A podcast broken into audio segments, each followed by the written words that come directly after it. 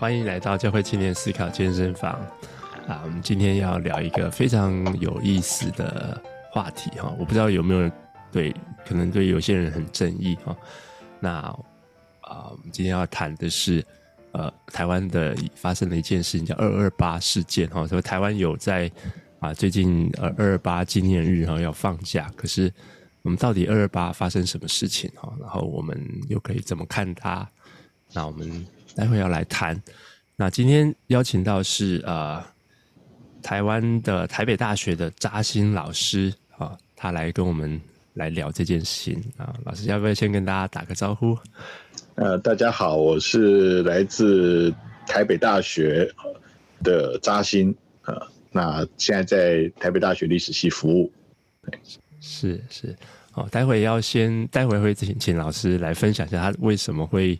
对这件事情有关注哈，那我想可能啊、我不晓得我们听众朋友可能来自不同地方，也有啊，在中国大陆，也有在啊、新加坡，甚至香港哦。我们其实都面对的可能有类似的情境，但是可能都不太一样，因为台湾算是第一个比较早从成为民主，比较真正有在实际民主投票这样的一个国家嘛，哈。那所以我们可以回头来讨论这件事件哈。那我相信啊、可能对中国大陆就是六四这样子的，好像很敏感的话题，不不太不太能讲的哈。那我自己是其实是很晚才知道二二八，我其实的家庭背景，然后啊、家人虽然不是外省人，但是都去的是比较国语教会啊，所以呃。对于二二八其实是很陌生的，然后我们其实是也没有特别的感受。然后我们当然知道它最后成为一个假日，然后可以放假。好，听说最近在台湾还是连假，对不对？对，所以嗯，但是我觉得我们好像还是有必要去更多的认识这到底发生什么事情这样子。那请问扎扎新老师，您自己是呃什么时候开始对他有关注啊，或者是对？就呃，怎么讲？我应该就是国中那个时候，也不知道到底是因为学校的老师言论比较开放，或者是家里妈妈开始偶尔有提到一些这个曾经在在那那那个二二八事件那个前后，这个他们自己家里头就有外公的故事，所以我对这个名词有印象，所以我这个曾经在那时候刚好就是。八九，这个六四之后，然后写作文的时候，我印象非常深刻。我写到这件事情，那但是后来老实说也没有太多的关注哈。其实我跟大部分的台湾人一样，就是没有太关注这个课题。是这个后来到了读研究所的时候，又接触到另外一件跟。也是发生在二月二十八号的事情哈，那这个就就跟我自己比较有切身相关，嗯，就是呃林宅血案。哦，呀林宅血案也发生在二二八，那跟我有什么关系呢？我其实我也一直不知道，是那个时候其实也刚好是搭上选举了哈，我当然我我不能这样子，我我这样讲其实有点过分哈，就是林雄先生他们每年都会。为这个他的母亲跟跟两个双胞胎女儿办这个追思礼拜，每年都办，然后那一年刚好是二十哎二十年吧，对，二十年，就是然后刚好就是台湾要选总统那一年，那他们为了要帮陈水扁好。某种程度上来，就是借由这样子去去去，就是说再凝聚一些力量哈。嗯，嗯，所以呢，就就就开始去找这个他过世的两个女儿哈，这个这个廷君跟亮君的同学。嗯哼。然后我其实是廷君亮君的同学。哦。幼稚园同学，但是我完全没有印象。我后来回家问我爸妈，我爸妈也不知道。嗯哼哼哼。对。那所以，我接到的时候，好，我我其实那时候大概是我念研究所的时候，我的政治倾向就已经比较是是就是所谓本土倾向了哈。对，党外。所以，对，所以我接到电话，我第一时间反应是说啊，我我我我有这么伟大的同学，嗯，好，我自己是不不太相信。然后，但是后来他们就说是透过幼稚园老师给的联络方式，反正就是很很很很凑巧可以找到我。那我从此会比较开始关注，包括呃二二八事件，包括林宅血案，嗯，这样子的事情。嗯、就是说这些这些事情对大部分台湾人来讲，后来都在那个时候大家都知道，但是你说真的会去关注或者什么？老实讲，我前面并没有。好，除了那个昙花一现的作文之外，那但是后来会比较关注，从那个时候开始，那包括后来在教在学校教书哈，这个。主要还是教台湾史为主，多少都会教到这一段，嗯、所以，所以后来就会就会还是会更多的花一些心力在这个上头，但是当然这并不是我主要的研究范围了。是是，对，我我都不知道那个林宅血案也是发生在二二八哈，所以它其实是也是有一些关联性哈。呃。我我不晓得为什么选那个日子了。当然，现在有非常多的阴谋论，嗯、包括我们嗯，这这几天其实监察院的报告才刚出来，那可能也也还没有办法回答所有的问题了。嗯嗯嗯嗯嗯，对，是啊，是但是一对，又是一个二二八，对，就是这样讲。嗯，嗯，对对呀，可是呃，你刚刚讲到哈，就是说他呃。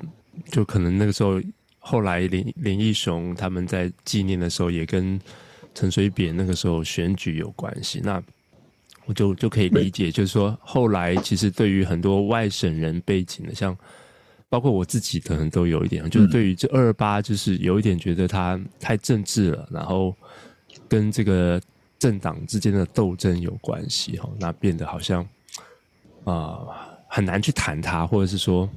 就就有一种听起来就觉得啊，反正这就是呃，就是民进党他们在搞这些悲情啊，或什么的。但但是实际上，到底发生什么事情，真的对我来说，虽然我大概知道那时候发生了一些惨剧哈，但是好像并没有真正的很愿意去，好像跨出那一步去了解，去去探索到底发生了什么事情哈。不过我觉得今天读了这本书。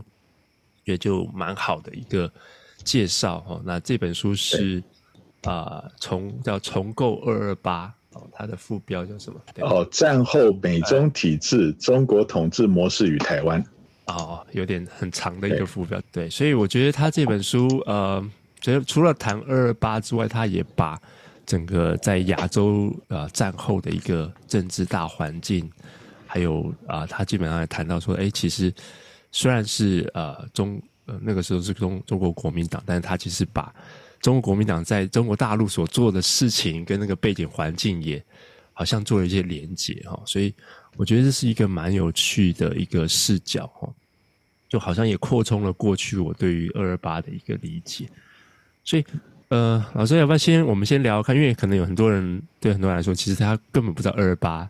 发生什么事情了、啊，或者是说啊，对于国国国外的不是台湾背景，他其实不太知道二二八是什么样一个事件，可不可以从你的角度简单的说说明一下？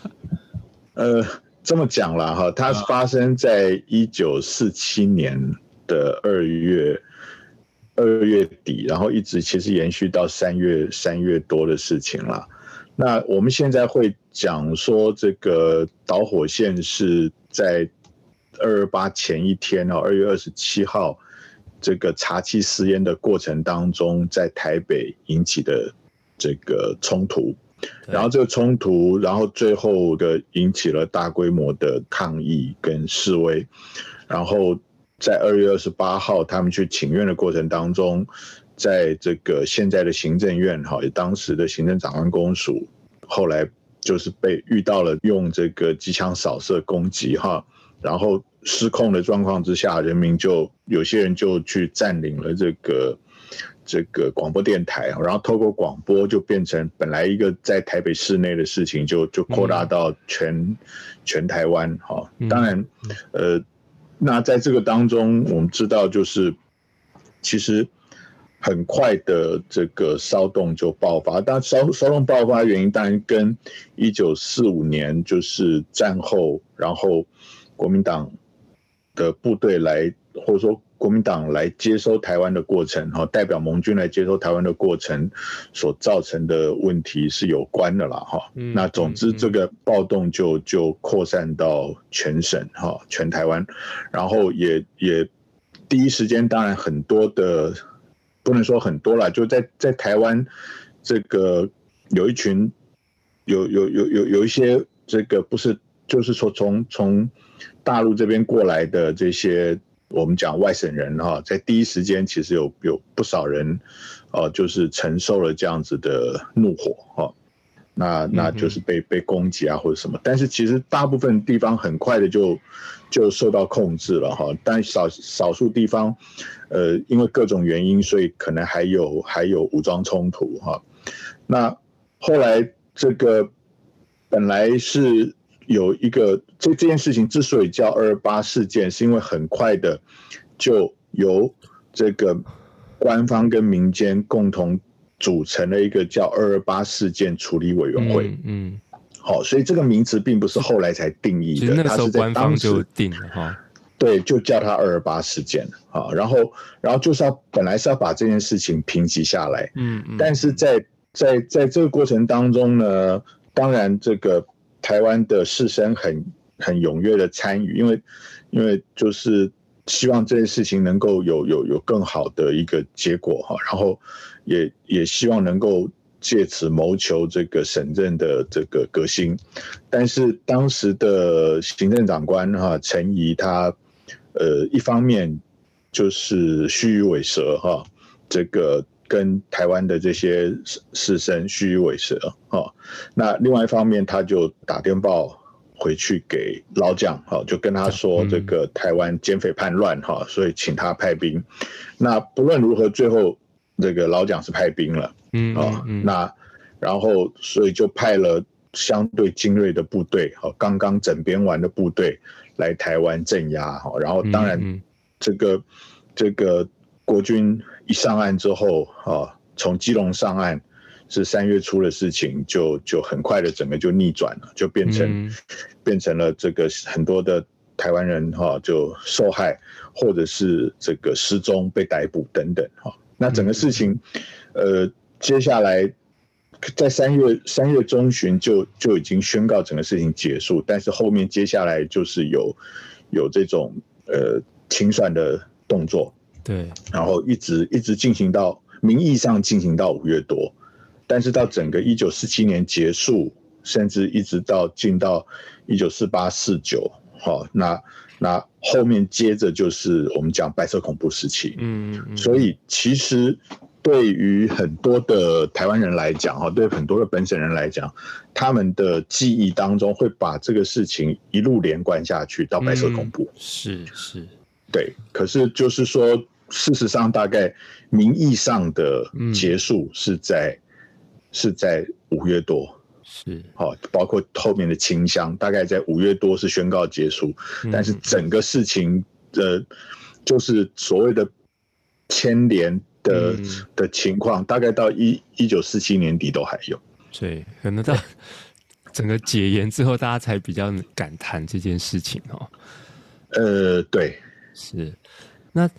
你刚才提到，就是说，他是这，他其实是一个，比如说台湾人民对于那个时候政府统治的不满，然后引起了一些动乱，然后但后来就是，总之就是政府用用武力镇压哈，然后其实那个镇压非常的可怕。我们之前我们可能比较了解，就看到那个六四的时候，我们看到那种啊什么坦克车或者什么，但是其实。那个时候，国民党的军队也是一样，然后用机枪扫射，就是民众，然后啊，甚至把人家挂在树上饿死啊，然后就是随便问，没有不问缘由就乱开枪这样子。对，用用各种残酷的手段来，这个对，呃，就当然当时没有这种重重武，没有没有用用到重武器了哈，但是基本上。包括就是说用用铁钉呃，用用铁丝穿过人的手，然后整整群人把你把你这个推到海里头去，这个大概后来有很多的记录会写到这样的事情了，对，对，或是刚刚讲扫射等等都有，对，当街处决，嗯、对对对对，就是那看这个这个画面想起来真的是非常非常可怕，我就是觉得哇，对，怎么会有好像以为进到二十世纪了，但是怎么感觉还是在一个。清朝或是更早的这样子野蛮的方式，我想，我想对当时的台湾民众来说，一定就是觉得是非常吓吓呆的哈。就是说，我不晓得他们，因为我们可以再解释一下这个背景啊。那个时候，一九四七年的话，应该就是抗战结束嘛。但是台湾啊、呃，台湾更早是在有日本的五十年的统治嘛，所以对于台湾人来说。他们会有一个什么样的？那个时候台湾人说会有一个什么样的想法或思维？应应该是这样讲啦。哈、嗯。你说台湾人有没有经历过类似像这样子？有啊，这个日本人来的时候也杀了不少人啊。哈，这个我们讲说乙未战争的时期，或者是后来在在面对各种抗日运动的时候，都有都都有各种不人道的。的的举动出现了，我们不能说没有。雾社事件一九三零年嘛，啊，但是雾社事件基本上它的范围是在原住民部落，嗯嗯，那那如果针对汉人的话，我们通常会讲是大概最后就是这个交八年事件，啊，那也是一九一零年代的事情，所以对大部分台湾人来讲，或者是呃比较说呃。当时的可能中壮或是呃青年来说，他们其实没有经历过这样子的的这么残酷的事情啦。嗯嗯嗯。好，类似战争，或者是说这种所谓屠杀，或者是是是，对，就就就我们就讲屠杀吧。哈。嗯嗯。那如果相对于中国的话，那其实国共在互斗。哦，还还没抗战之前，国中在国共在互斗的时候，这种事情就很常见了。是是，所以曾经就发生过这种事情，就是在介绍二八的时候，然后最后误植了国共在在互斗的的时候的的影像啊。嗯嗯，对呀、啊，是就是呀，他就是会比如说把人这样一个一个就是跪逼着下跪，然后再当众枪毙。我觉得这真的是。好像那种古古代那种蛮 就是当众抄斩首的那种感觉，对，对，对，对，对，就是跟我们现在比较人道的这种方式是完全不同的。对，对，所以在在台湾，你可以说大概相对有三十几年都没有经历过这样的事情。嗯嗯，嗯。那在在中国这边，你如果真的要讲，可能呃呃南京大屠杀啊，或者是什么，那但是就是。那个时候在，在在大陆这边，他们其实在，在在这个这个国共互斗的这段时间，其实司空见惯啊。是是是，我后来甚至在共产党统治的情况，这个也是非常多的。我看了一些历史，呃、对，是很可怕。对对，就说那那个对对对，那那些就是那些事情，我我必须说，就是说相对来讲，在台湾是比较没有遇到的。嗯嗯嗯，对，所以对台湾人来讲，当然他们会后来会有这么这么明显的的一种一种认为说，怎么可以这样子对我们？但那个是那个心态是很明显的。是是，对。不过我想就是说，在许多亚洲的国家，就从想要从集权走到民主，都可能多少都会碰到这一段，不管就是。对这个政府的镇压，哈，就是民主，当人民想要表达自己的声音，然后但是可能统治者没有 想要听或者怎么样，所以就发生了这样子的动乱跟镇压。好像我想可能在很多地方都有经历到。那今天我们身为台湾人，我们是可以啊，因为可能已经经过这段时间了，然后我们可以回头来看，哈，那就是。刚才老师你也提到，也包括书上也提到，就是这样的事件不是只有在台湾，然后这种镇压哦，跟其实是到处都有，然后在中在台湾历史、中国历史上也是啊屡见不鲜。对对，但是呃，我们今天还是对我觉得从这个大的角度是蛮重要，但是说，嗯，那如果从二二八这个角度，就是说，因为后现在变成是一个纪念日嘛，嗯、那它到底要纪念什么？然后，那到底这个历史，我想历史有时候也是很吊诡的哈。到底从谁的角度来写，那那个看法就很不一样。对，那到底呃，现在目前到底有哪些比较主流的角度对于二二八这个事件？当然。传统还是说就是就是台湾人受害嘛，然后这个另外一套讲法就是官逼民反，所以民反官压嘛，哈，这个这个其实是比较早期政府对于官方定调的论述了哈。那当然当然还有各种的阴谋论啦，比方说这个呃这个共产党的介入啊等等啊，或者是。新政权对对于旧政权的的人的一种清算啊，等等各种讲法都有了。是，对。但是我自己个人会会认为说，这个其实很多重因素了。当然，这个陈翠莲老师他那本书里头用用个比较大的架构，大概把这些问题都包进去了啦。所以我我是蛮赞同他的他的书里头的看法的啦。嗯，对。还有一个叫就是叫文化冲突嘛，哈，就是说，对，当时文化文化冲突，呃，你可以这样想嘛，哈，就是说，在中国的政治制度，就是说，当时大陆政治制度跟台湾政治制度就是不一样的嘛，是是是，然后这个各种的文化上，哈，两两种语言的冲突，你我我我必须说很很不幸的情况是，呃，这这一群。来到台湾的人是刚刚跟日本人打完仗的人，对。然后他们可能满脑子想的是啊，我今天来我，我我我看到是一群很很很渴望被我们啊解放的人，收服的。那个不收服，您这样讲哦，解放的人哦，他们在日本时代被被受尽欺压、受尽侮辱哦，我们现在终于来解放你们了。嗯，结果。你你来到当时的台湾一看，全部就是一个日本化的社会嘛。是，是，是。刚刚黄明画完，路上招牌，大家打招呼什么都是都是日语变成一种一种普遍语言嘛。是。那那从外省人角度来看，你会觉得，等一下不是不是说好了，你们就是那种在他们的想象里头，嗯，嗯，不说好，你们你们你们是是在这个。在日本人残酷的统治之下，这样子等待着我们来来来来归祖国这样，嗯，对啊，怎么怎么结果腐蚀皆是东洋味，是是是。啊，那这就是一种文化冲突，或者是说我刚刚讲的，在政治制度上不同，然后大家对于事情的处理方式的不同，嗯嗯嗯，然后然后这个台湾当时相对是比较法治啊，是是是。法治社会，那这个。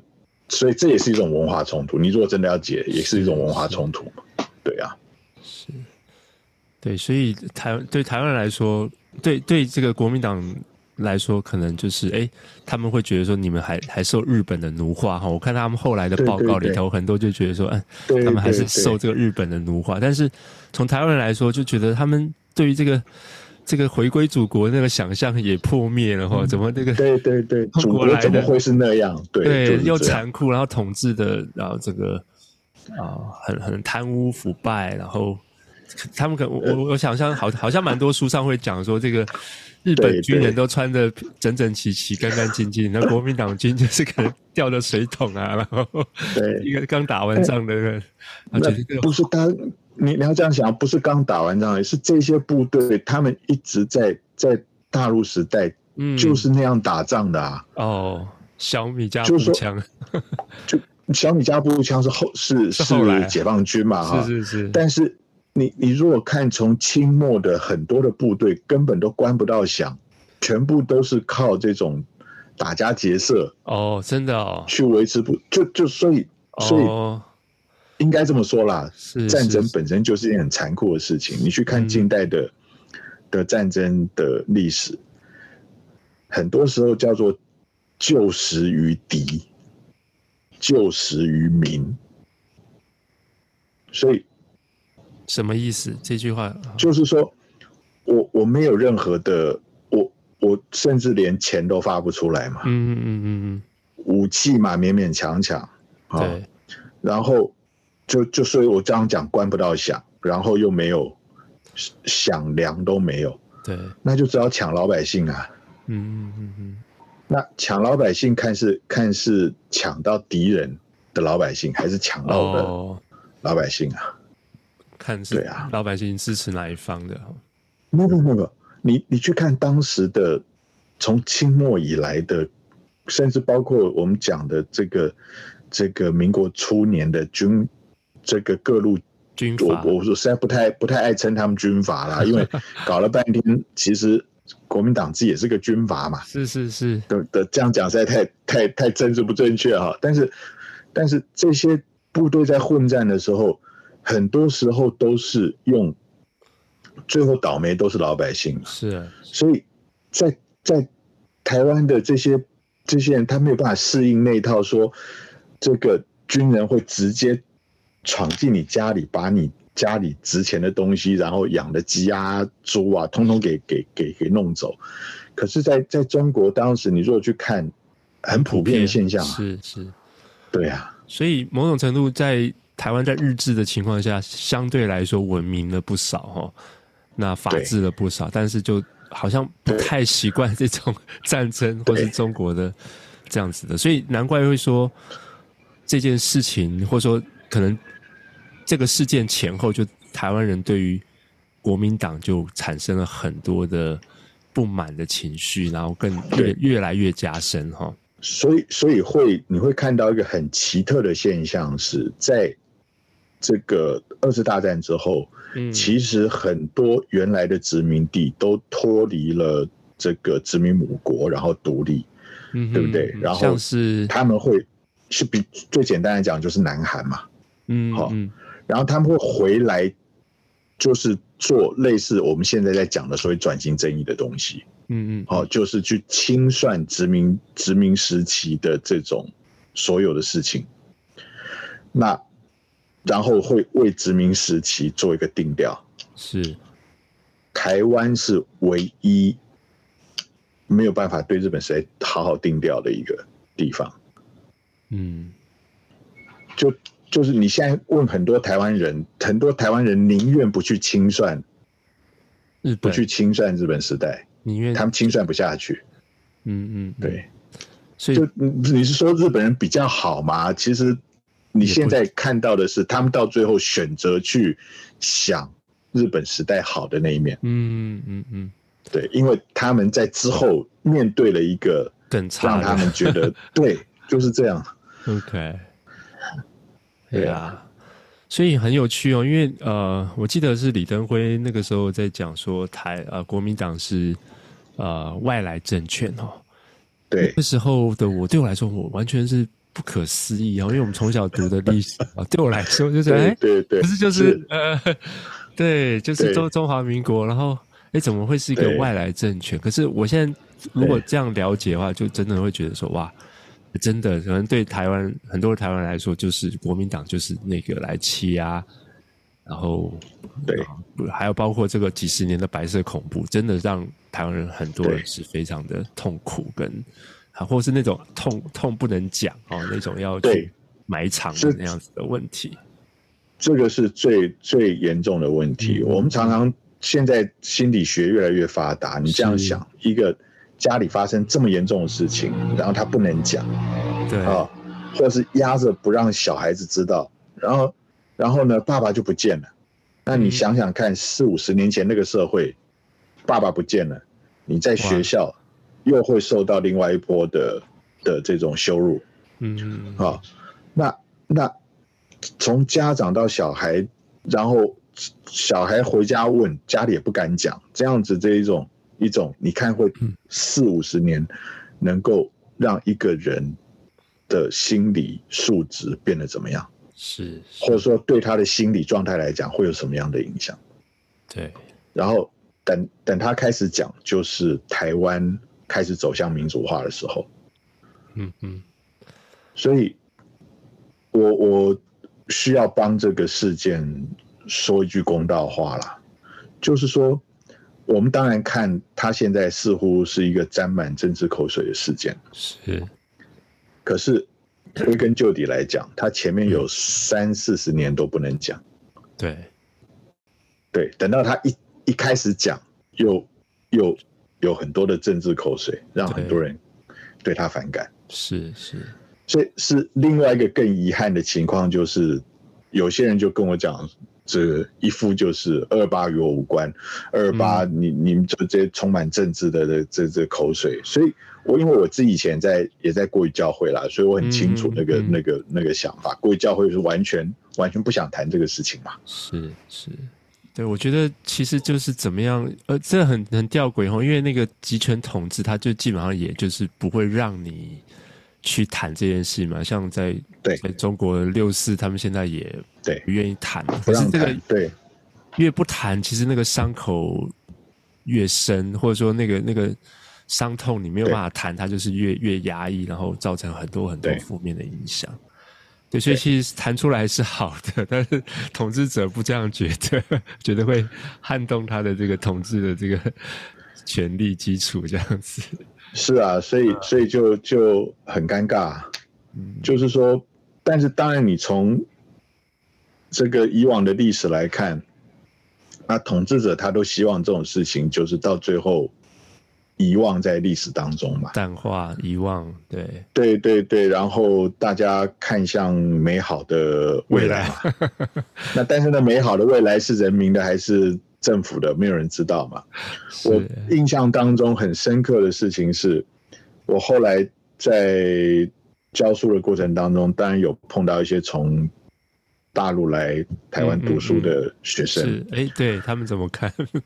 对，那二八他们也就是当做一个事件看，对对对，但是就有学生提到，可能是一来就有人跟他们讲六四，讲六四。他说：“我我。”我就是生在、嗯、概念，我就是生在六四之后的那那那六四跟我是跟我何关？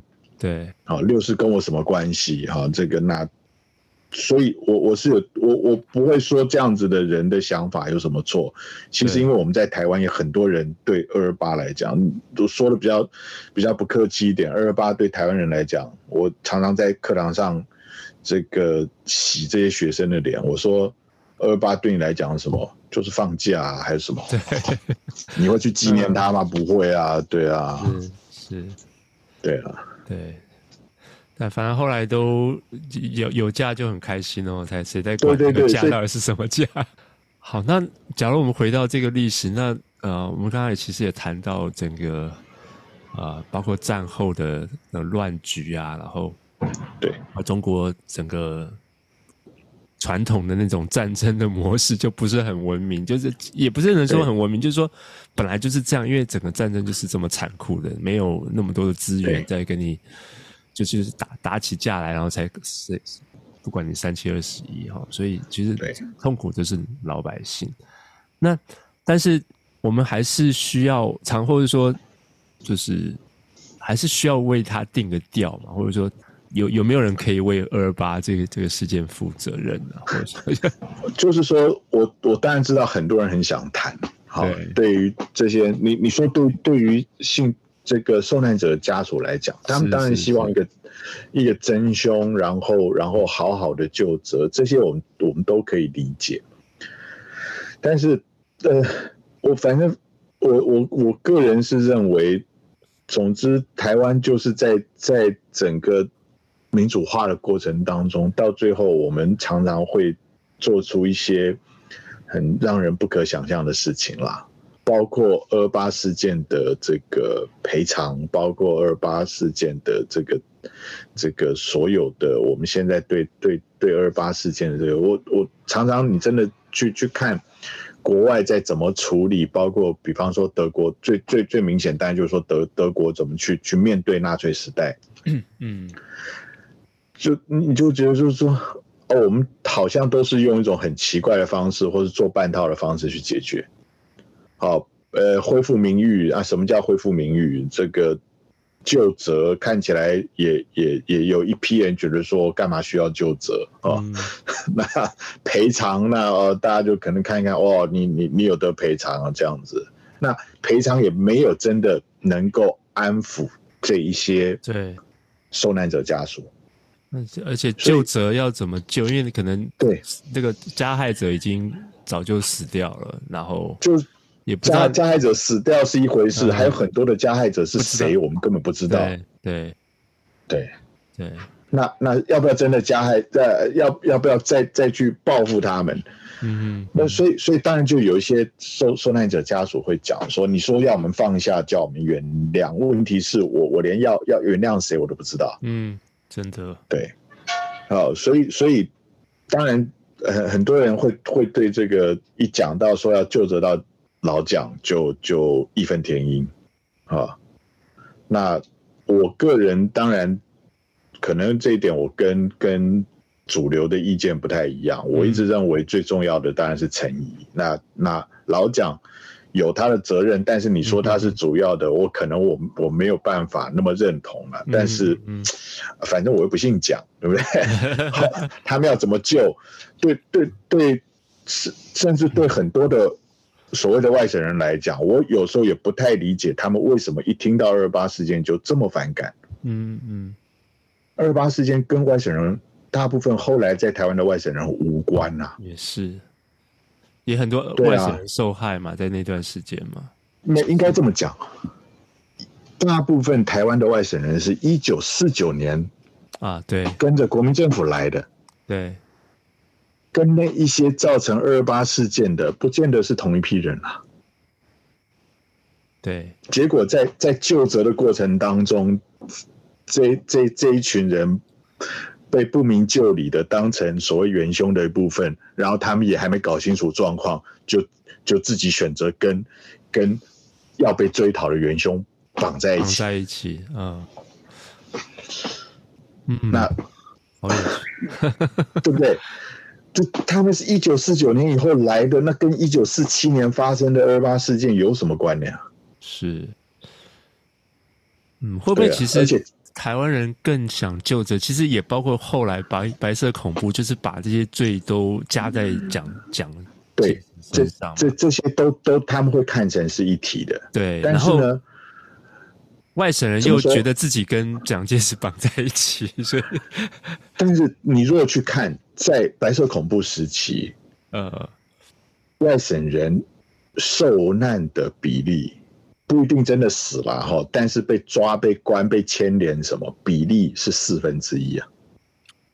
哦，所以比整个外省人在台湾的比例还高很多哈。对对，嗯，就是外省人，外省人哦，不是讲本省人哦，就是说人数上当然本省人受牵连的多，对，可是比例上来讲，每四我记得忘记在哪里看到的统计报告，每四个就有一个受牵连了。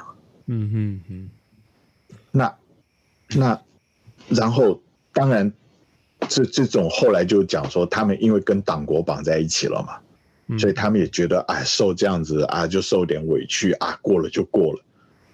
可是本省人心态可能就不太一样了。嗯嗯嗯，对啊，是，对，所以其实他本来不见得应该是本省跟外省的这样子的对。就这种区别哦，但是好像很不幸的就变成了好像一个，好像我们自己要选边站的，就是好像二二八就是只是为台湾人，然后对外省人好像是某种的不舒服或是清算那种感觉哈。对，就是这样。所以，所以这个当然就牵涉到牵涉到一开始台湾在民主化的过程当中的一种情况。嗯嗯，哦，就是很容易谈，我们很容易谈所谓的审计情节嘛。嗯嗯，哦，那那但是你今天去跟下一代的，就是可能现在二十岁、三十三十出头的这些人，你跟他讲审计情节，他他没有他没有概念啊。嗯嗯嗯，对啊，是。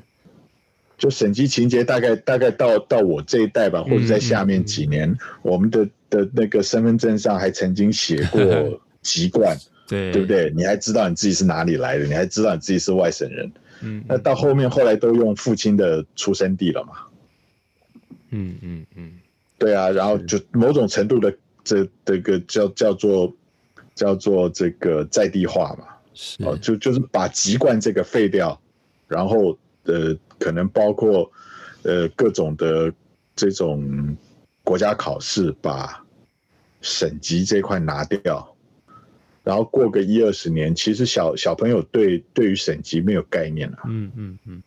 但是他们对这些也没有概念了。是呀，不过我我我觉得还蛮有意思，就是说你刚刚讲到说，呃，其实，在二二八事件这本身，它不见得是蒋介石那个时候，因为他毕竟人在大，还在中国那个时候还在忙着在跟这个内战嘛，对不对？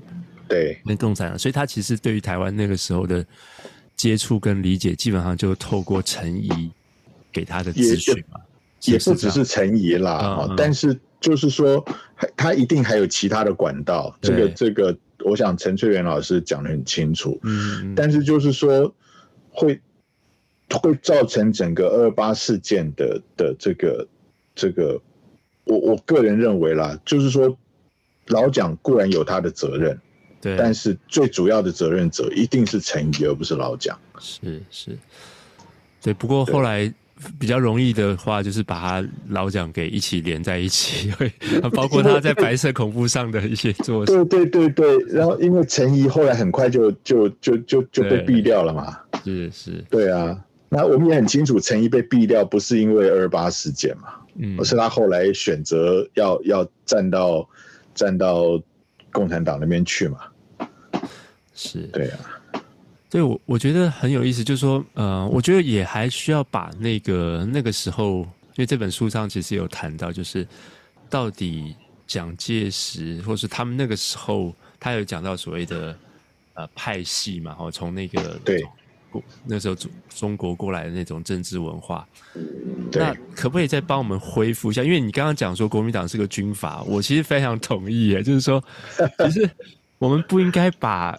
一种很现代性的，或者我们对政党的理想投射到过去一百年前的状态。其实那个时候，我觉得它就是一个乱局，然后就是军阀不同的军阀在，只是后来这国民党变成统治者，然后我们就历史去强化它，它是一个正统的统治。但是那个时候的确是在一个乱世当中，哈，就是对那。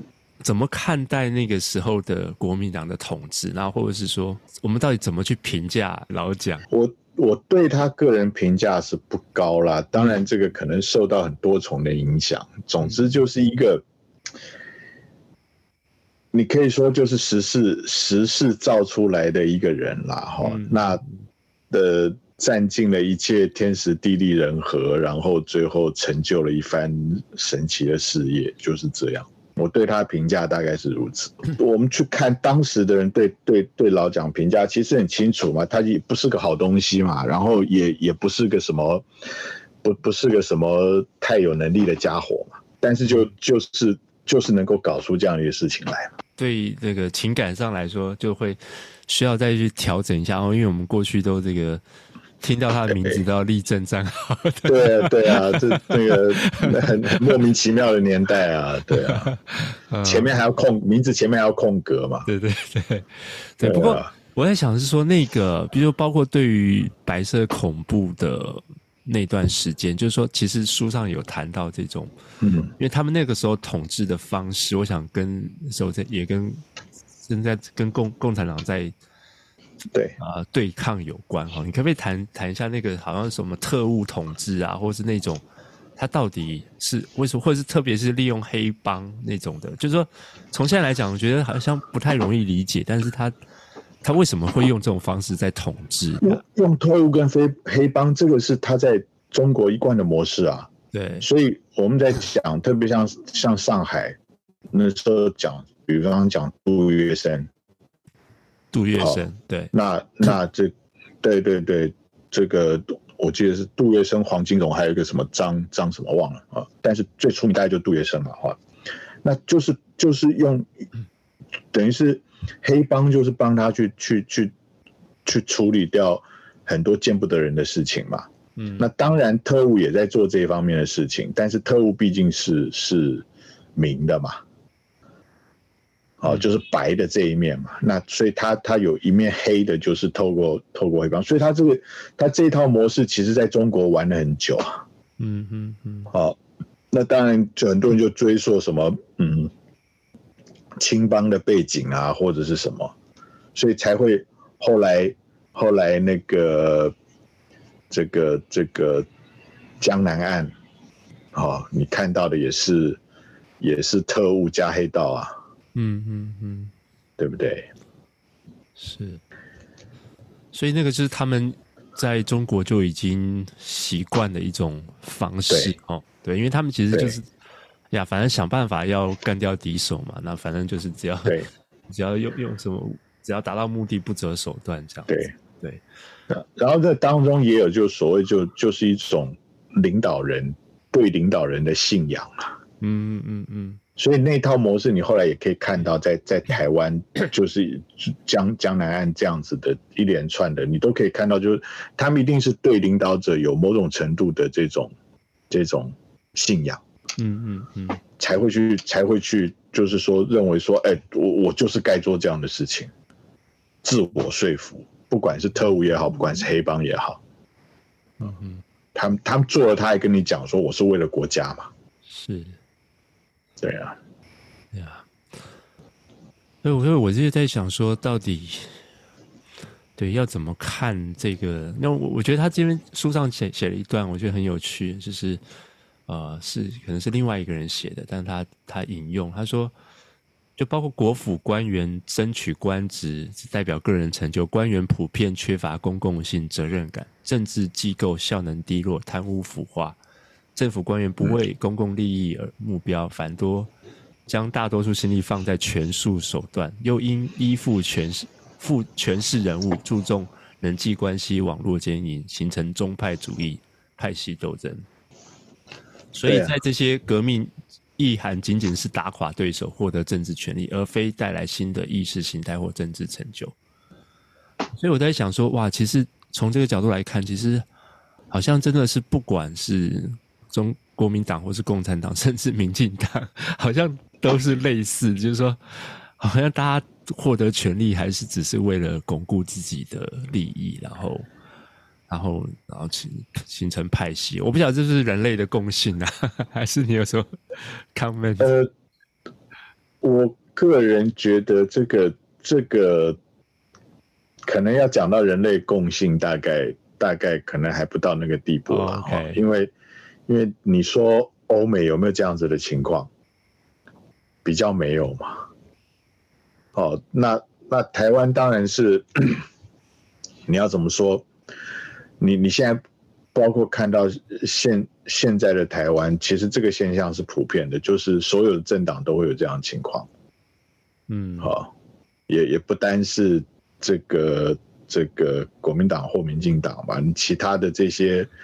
这一些小的党派，难道不也是有有类似的情况出现吗？嗯，好，那那当然在，在在国民党这个这个从从中山先生还在，或是中山先生之后，这个情况就非常明显了嘛。哦，总之就有一个领导人，然后底下这个各自派系为为政，然后就是以。以这个这个，我真的觉得，如果你以中国来讲，清清代它就是某种程度延续了清代的这样的一个、嗯嗯、一个一个一个模式下来的啊，是，是。就是没有没没有，呃，讲的难听点叫做不长进啊，嗯嗯嗯，对、啊，所以整整体的文化其实也没有真的所谓民主的素养，或者说有那些公众人物要来为公共民。就是来服务那种共善的那种思维哈，大家还是就是 就是共善都是嘴都是嘴巴上讲的嘛，对 对啊，就我我都是为你好，我把你当人看，不都是这样吗？心里头真的是这样想吗？到最后所有的议题都是党同伐异嘛，嗯嗯嗯，对啊，是，所以就是变得没有办法，就包括就说。我们现在也没有办法好好看待这这个事件哦，然后变成是啊，也也也是，就是你刚刚讲的这个口政治口水嘛，哈，对，嗯，就但是你你如果仔细看台湾，我们现在号称民主化，嗯，我们有哪一件事情不是政治口水满天飞？是，对不对？这种这种的叫做什么？不管之前的这个防疫或者是各种的议题，嗯，只要只要一一上到台面上，最后就是就是政治大对决嘛，嗯，对呀、啊，对，我觉得他里边讲了一段，我觉得也蛮有感触，就是说，因为当然这个那个时候所谓他讲这些中国国民党那种统治模式，当然是很可怕、很很糟糕，嗯、但是他就说，其实那个统治模式不只是。中国而已，而是说台湾人后来也被收编当中，然后也对，那他进到这个体系里头，也就是玩同样的游戏这样子，然后对台湾精英在里头屈屈服权势，甘于卖命，然后卷入斗争，争权夺利，自相残杀哈。所以就是讲说，好，好像挺悲哀的，就是说，其实大家还是在玩不同的游戏，还在玩同样的游戏，只是。你有一个更好的名字，然后去批判，然后去啊，这还是背后还是一种斗争哦。对，所以所以就是这个，也就是在当时的一个一个一个悲哀。然后后来，当我们要再去就责的时候，或者是说到了现代，当我们去需要去讨论这个问题的时候，就是让整个问题更难更难处理了嘛。嗯，因为因为即便是现在，这这真的是。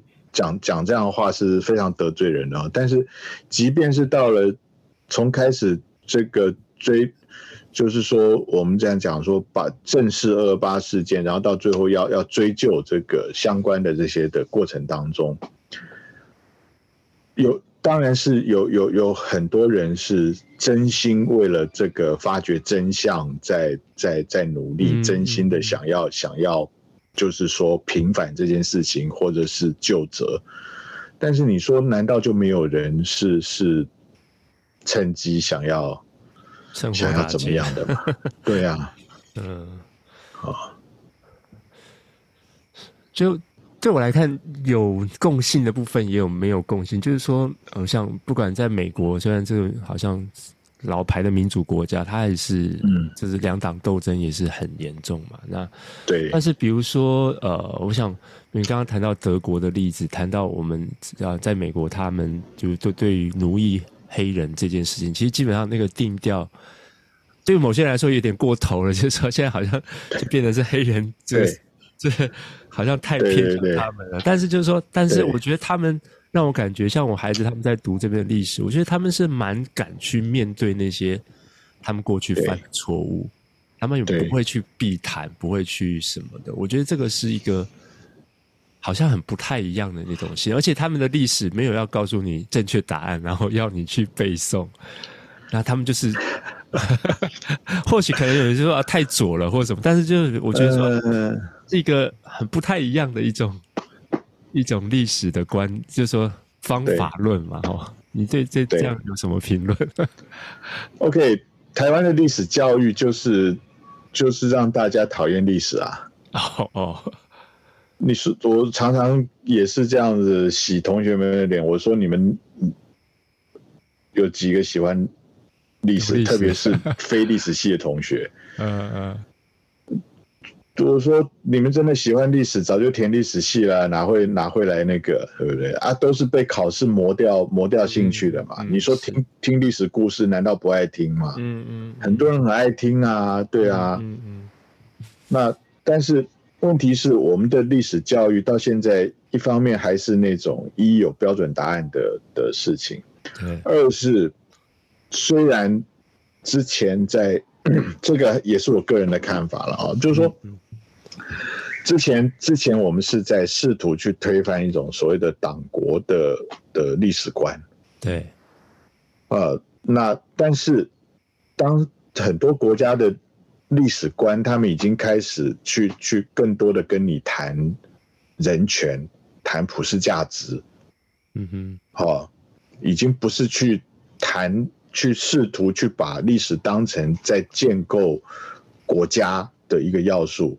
好，国家认同、国族意识的一个要素的时候，嗯嗯，那台湾的历史教育还是在这个框架当中。我们的所有的教育都，特别是跟可能跟国族意识建构有关的，包括公民、包括国文、包括历史，我们还是在做同样的事情啊，还是在做国族建构啊。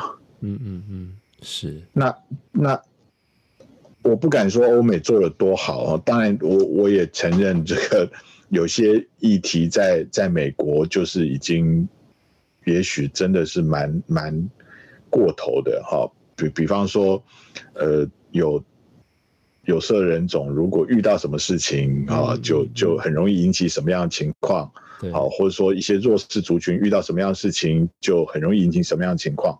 对，好，当然对对一些呃，不管你要讲是保守主义者或是基要主义者来讲，那他们会觉得很难受。对，啊，但是但是。至少他们是是开始把人当一回事，然后去谈整个普世价值，然后去、嗯、去去去，不然我我说穿了，国族建构，那最后就是你你你是一个中国人，你是个台湾人，你是个什么人，就这样而已啊。嗯哼。然后不免不免就是牵牵涉到你在建构国足的过程当中，不免就是在谈仇恨啊。是。因为仇恨最容易被被拿来凝聚嘛。对。对啊，对，所以你其实讲到一个蛮重要，就是说，一个是从人权的普世价值，一个就是从建构国足的那种思维去看。对，对，那建构建构国足，基本上你到最后还是一种对立嘛。我我跟你还是一个对立。对对对，不过就是说。不晓得，就是可能对基督徒来说，他好像没有那么认同，或者说就就我的比较不会就觉得说，哎，好像去关注人权这件事情是这么的重要。嗯，就好像就我在的一些理解，就是哎，其实大家有一些比较保守的华人基督徒，可能对于就是所谓这种这种所谓政治正确啊，很强调人权啊，好像就又有点过度的敏感，或是。就是不舒服，就是说，就是说，看美国的历史，然后看到解放黑奴，你会觉得嗯很好，嗯嗯，对不对？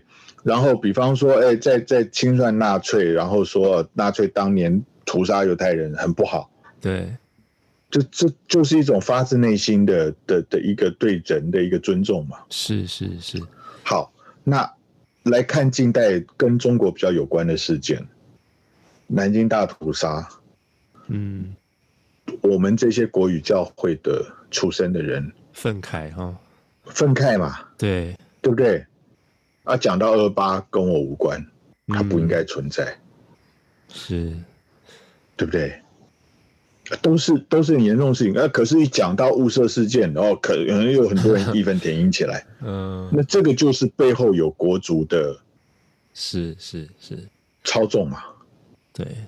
就是为什么没有办法看到那个事件，或是那个受苦的人，我们一下子就会把它变成是，这是 呃，要哪个选边站的问题。对，所以，所以我我我我也在我自己课堂上跟跟学员讲，我说，如果南京大屠杀到今天还在纪念，嗯，嗯，当然台湾现在纪念的少了，中国每年办嘛，对。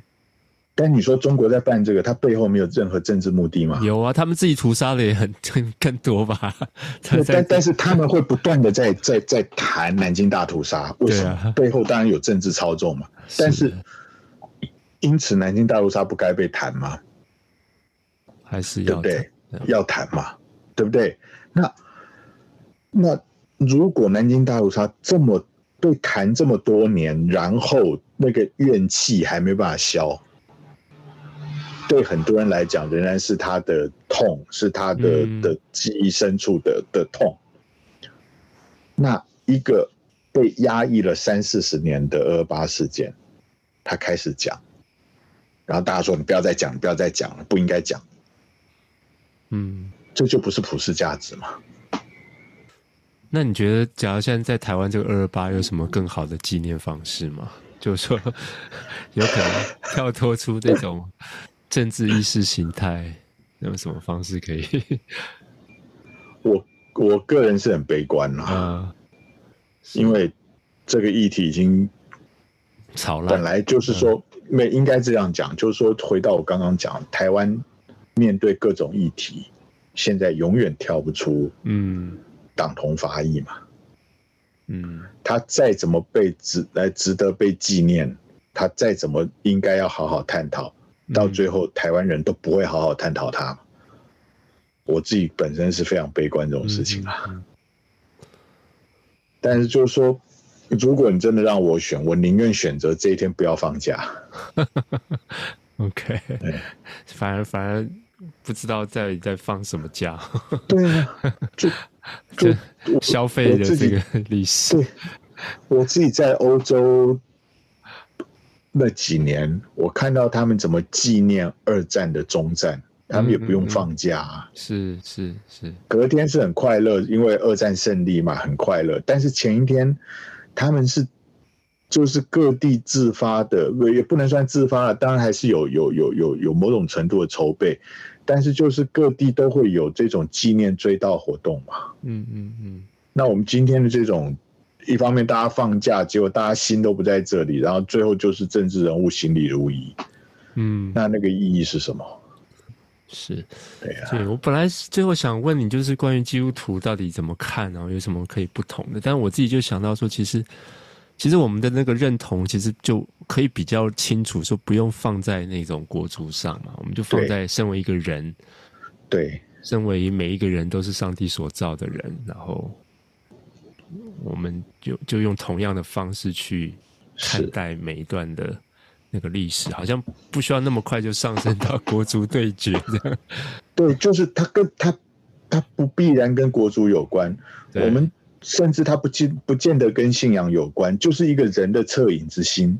我我我虽然我我作为外省第二代，但是我现在对于现在这个这个中国，我实在没有办法认同啊。嗯嗯。但是当他发生了任何的这样子的令人难过的事情，我的心也应该会痛啊，因为我是个人呐。作为一个人哈。对啊。嗯嗯。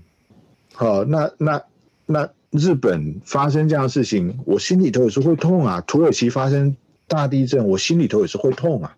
嗯，但是结果呢，却因为说啊，这个事哈，所以哈哈怎么样，对不对？所以就是怎么样，就就对，特别对基督徒，我觉得一般人也是，就是怎么样做一个人，然后好好的能够去同理人，而不是一下子就一些很简单的。敌我标签哈，不过就是我觉得那个根本还是就回到那个人性哈，就是说那个人性如果不改变，其实这些民主也都是表面的东西。对，好，那今天很开心能够跟扎心老师来聊这个二二八的这个这段历史哈。那嗯，我觉得这是可以大家自己去，就像历史没有标准答案嘛哈，就是大家可以自己去读，对，自己去。认识，然后产生出自己的诠释，这样子。有机会还可以聊不同的这个 历史的书，我觉得很有趣。OK，好，那我们今天先节目先录到这边，那就先跟听众朋友说再见，拜拜。好，拜拜。